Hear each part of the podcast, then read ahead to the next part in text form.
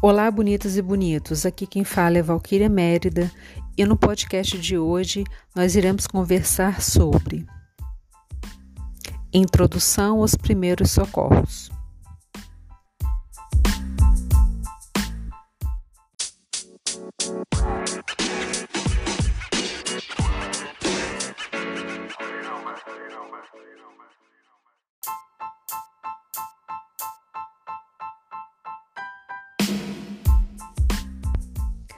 Esse podcast é voltado para o profissional de educação física.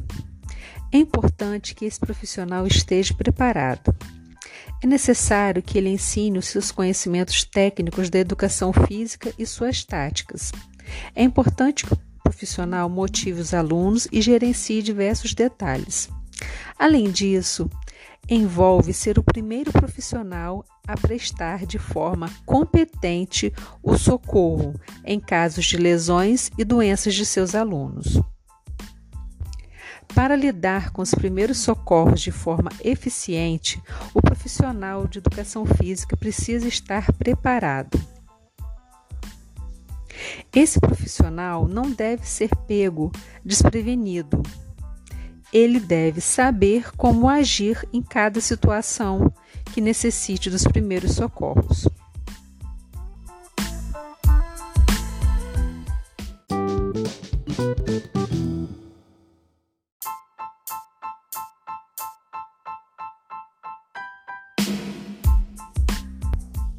Em primeiro lugar, é importante que o profissional saiba a diferença entre dois termos básicos: a diferença entre urgência e emergência. Urgência é quando há uma situação que não pode ser adiada, que deve ser resolvida rapidamente. Vamos a um exemplo: luxações, torções, fraturas são consideradas situações de urgência. Entretanto, uma emergência é quando ocorre uma situação crítica, com um grande perigo, quando ocorre um risco de morte imediato. Por exemplo, hemorragias, parada cardiorrespiratória são sinais de que a pessoa está numa emergência. Ambas as questões de urgência e emergência são perigosas, porém, emergência ocorre quando há um risco de morte imediato.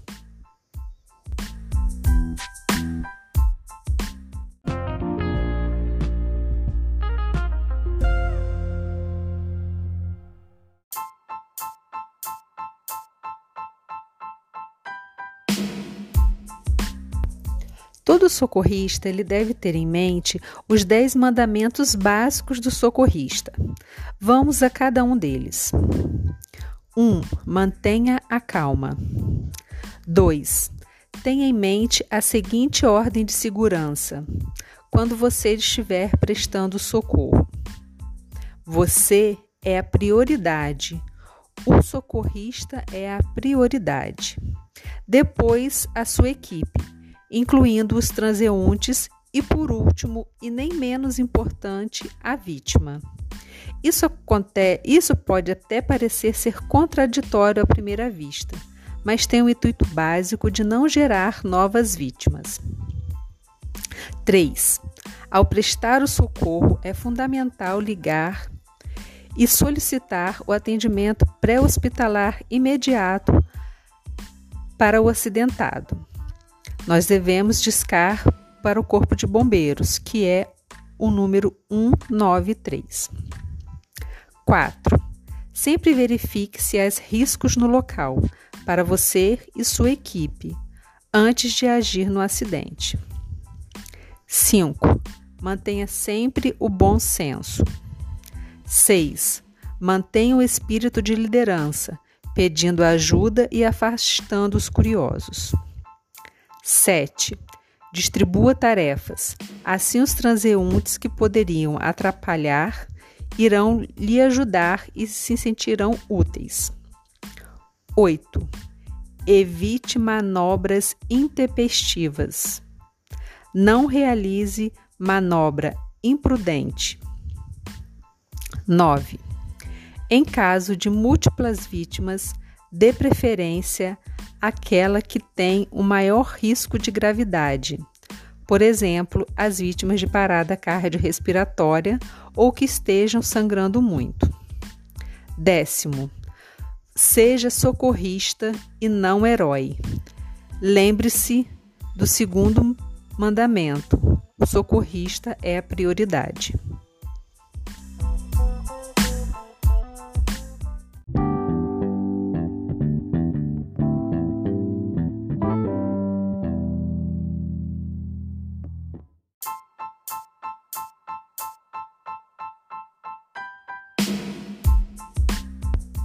Para que os primeiros socorros sejam realizados de forma eficiente, é importante que o socorrista saiba fazer uma avaliação dos sinais vitais de forma correta. As alterações das funções corporais geralmente se refletem na temperatura do corpo, na pulsação, na respiração, na pressão arterial, podendo indicar enfermidades. Por essa razão, chamamos de sinais vitais. Os sinais vitais devem ser aferidos e acompanhados durante o processo de prestação de socorro. Os sinais vitais são as medidas corporais básicas, essenciais para que o nosso corpo funcione bem, de forma fisiológica. Mensurar os sinais vitais é uma maneira rápida e eficiente de controlar a condição de uma vítima ou identificar problemas e avaliar a resposta à intervenção dos primeiros socorros.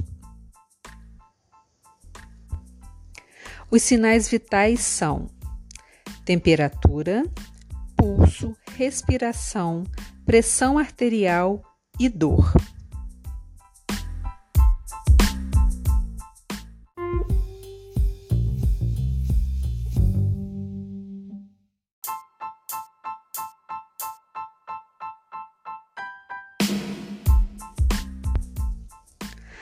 Temperatura. A temperatura corporal é o equilíbrio entre a produção e a perda de, perda de calor do organismo, mediado pelo centro termorregulador. A forma mais eficaz de aferir a temperatura é por meio de um termômetro. Existem várias opções no mercado: termômetro de vidro, digital, com infravermelho, entre outros. A temperatura corporal pode ser mensurada de forma oral, retal ou axilar. O socorrista não deve esquecer de higienizar o aparelho com álcool 70 antes de utilizá-lo. Caso seu termômetro seja a pilha, veja se há bateria, pois a falta da pilha, a falta da bateria poderá comprometer o resultado. A temperatura normal a temperatura que nós chamamos de fisiológica, ela varia entre 36 a 37,5. A pessoa está num estado febril quando a temperatura gira em torno de 37 graus a 39,5. A febre é considerada alta entre 39,5 e 41 graus. A partir de 41 graus, a pessoa está, é considerada no caso de hipertermia.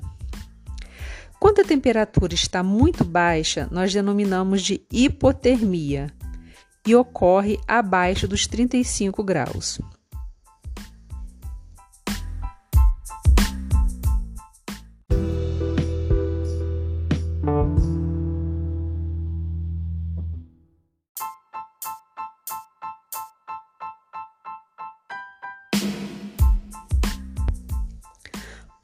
Arterial.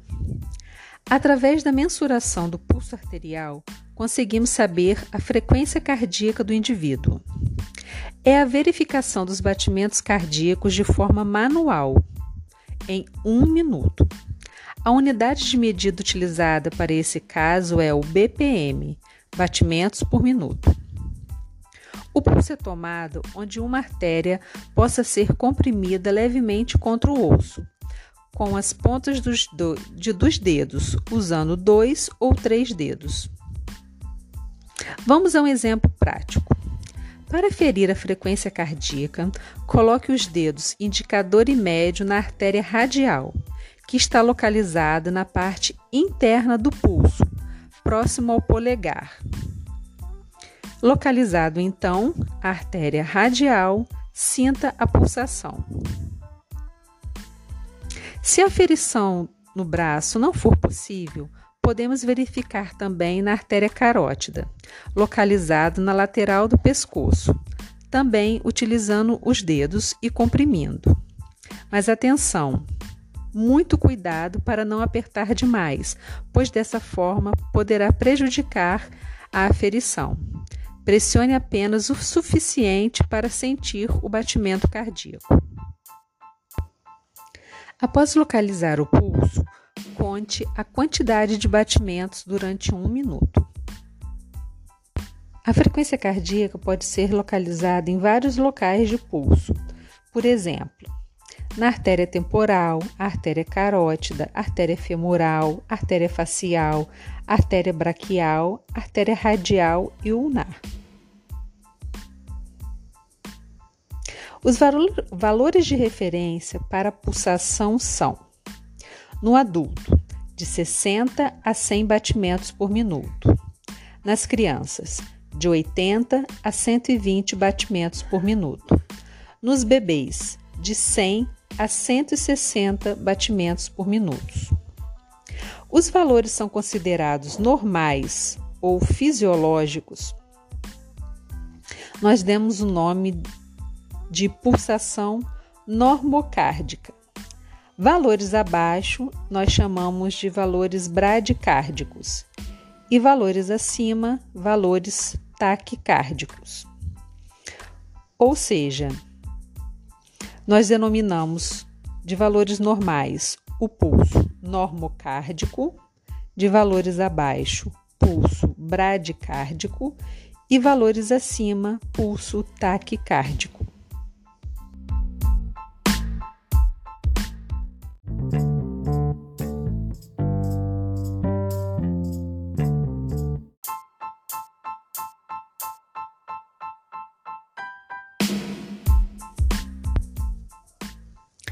Frequência respiratória.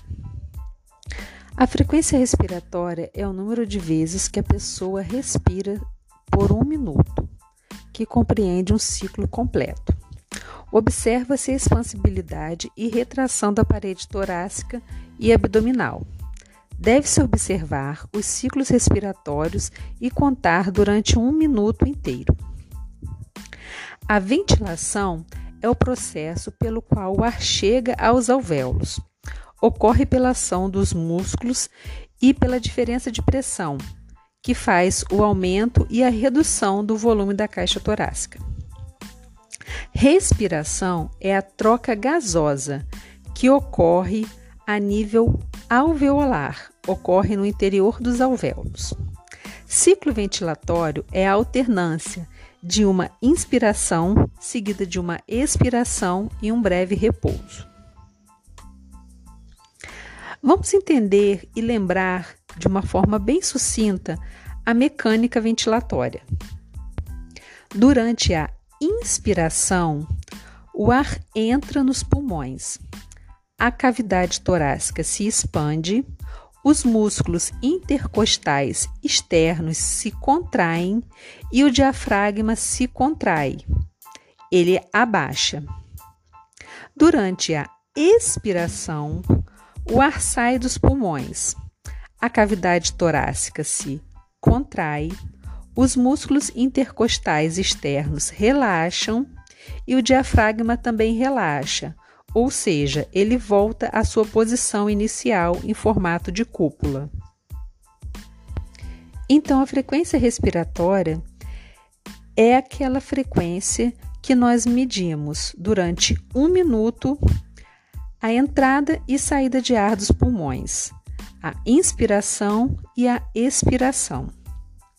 Os valores de referência são para adultos de 12 a 20 incursões por minutos. Crianças de 20 a 25 incursões por minuto e bebês de 30 a 60 incursões por minuto. Nós dizemos que o ciclo ventilatório, que a respiração está normal e a pessoa está eupneica. Já quando a pessoa está com uma respiração difícil, nós dizemos que ela está com dispneia.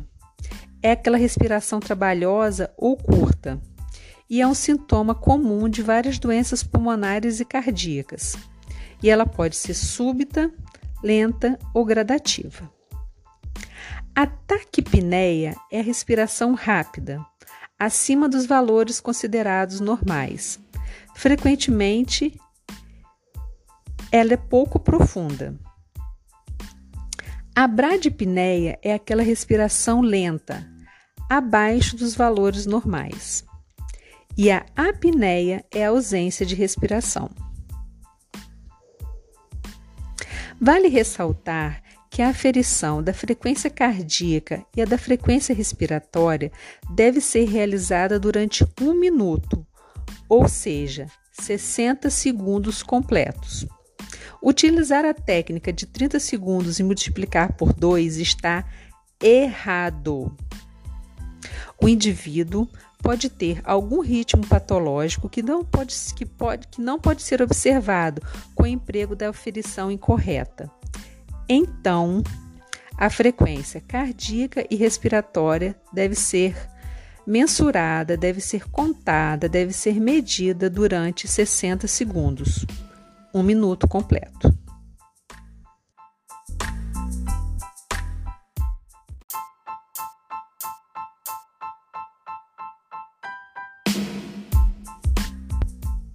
Pressão arterial. A pressão arterial, conhecida como PA, é a pressão que o sangue exerce sobre as paredes das artérias. Durante o ciclo cardíaco, o coração bombeia o sangue através dos seus batimentos. Quando o coração se contrai, ele expulsa o sangue do seu interior em direção aos vasos, que é a sístole. Quando ele relaxa, volta a se encher de sangue, que é a diástole. Essa alternância de contração e relaxamento ocorre, em média, de 60 a 100 vezes por minuto. O coração enche e esvazia, enche e esvazia. A pressão sobre as paredes das artérias é pulsátil, ou seja, aumenta na fase de contração e diminui na fase de relaxamento. A pressão arterial atinge o seu maior valor durante a sístole e um menor valor durante a diástole. Por isso, elas também são chamadas de pressão máxima e pressão mínima. A pressão arterial é mensurada através de um aparelho chamado de esfigmomanômetro e também com o auxílio de um estetoscópio. Valores de referência da pressão arterial hipotensão, pressão baixa, inferior a 100 por 60 ou 10 por 6. Normotensão, ou pressão normal, equivalente a 120 por 80 ou 12 por 8. Hipertensão, pressão alta, equivalente a 140 por 90 ou 14 por 9. Hipertensão arterial moderada, de 160 a 100, ou 16 por 10.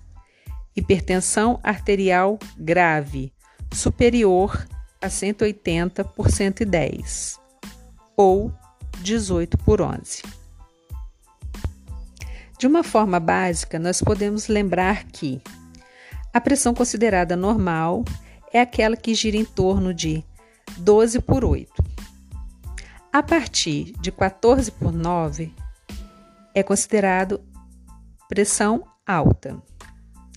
E a partir de 18 por 10, considerada crise hipertensiva.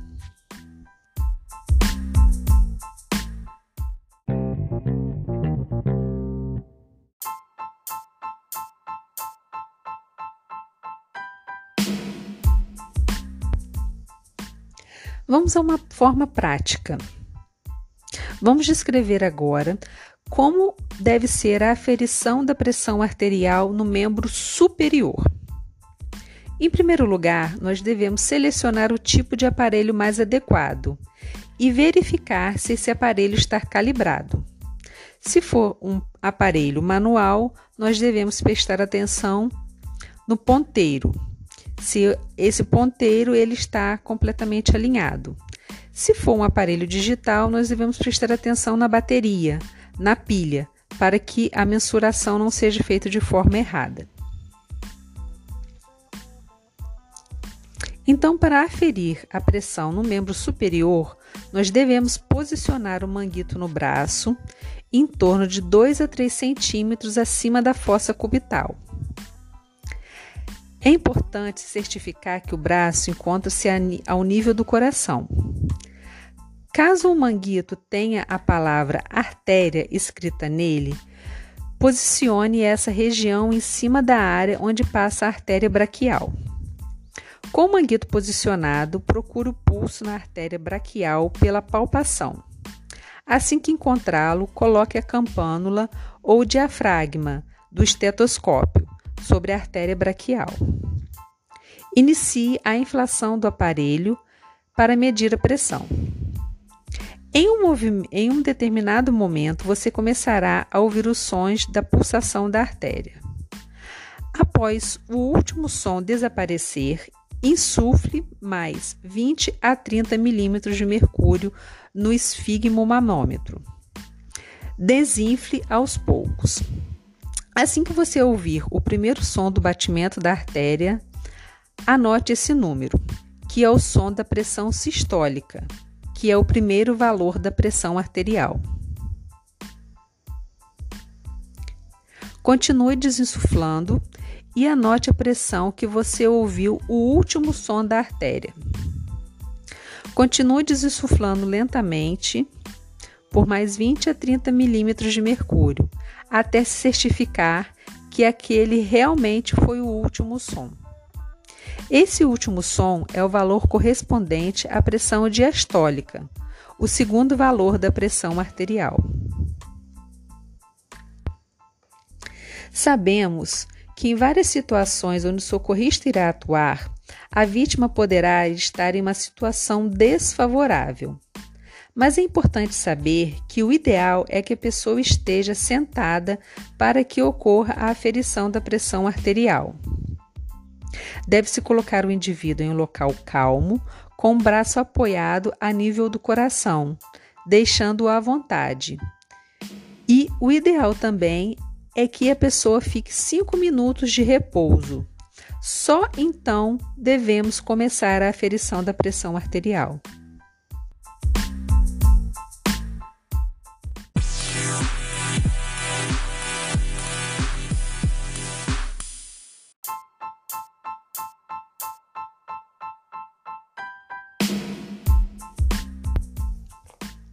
Dor.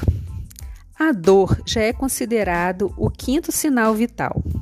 A avaliação da dor é um processo complexo, no qual o pesquisador, o socorrista, só poderá realizá-la a partir do relato de quem sofre a agressão tecidual. A precisão da descrição da dor tem como indicativo o relato subjetivo da vítima, do paciente. Existem escalas numéricas, visuais e analógicas da intensidade da dor. Por exemplo, existe uma escala numérica de 0 a 10, onde 0 é a ausência de dor e 10 é a dor insuportável. Existe também uma escala visual. Você pode olhar para a expressão facial da vítima e a partir de então mensurar. Se ela estiver feliz, se ela estiver rindo, ela está sem dor. Se ela estiver chorando com expressão de sofrimento, ela está com uma dor muito forte. Os sinais vitais são aspectos simples das funções básicas do nosso corpo, que indicam se está tudo bem com a nossa saúde. Através de dados fisiológicos Comparados com os valores de referências normais, os fisiológicos, é possível avaliar as condições de saúde da pessoa. Com base nos resultados, fica mais fácil tomar decisões sobre as intervenções necessárias para, quadro, para cada quadro. A partir da avaliação dos sinais vitais, o socorrista ele pode então saber qual a técnica e qual manobra ele deve realizar.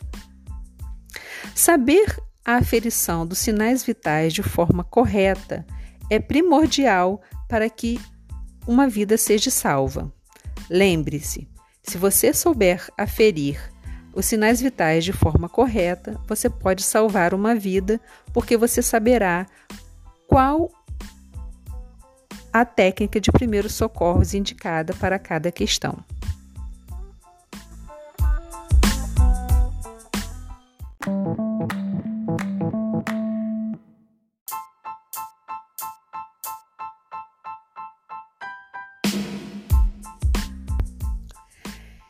Esse foi o nosso podcast de hoje. Fiquem com Deus e até a próxima.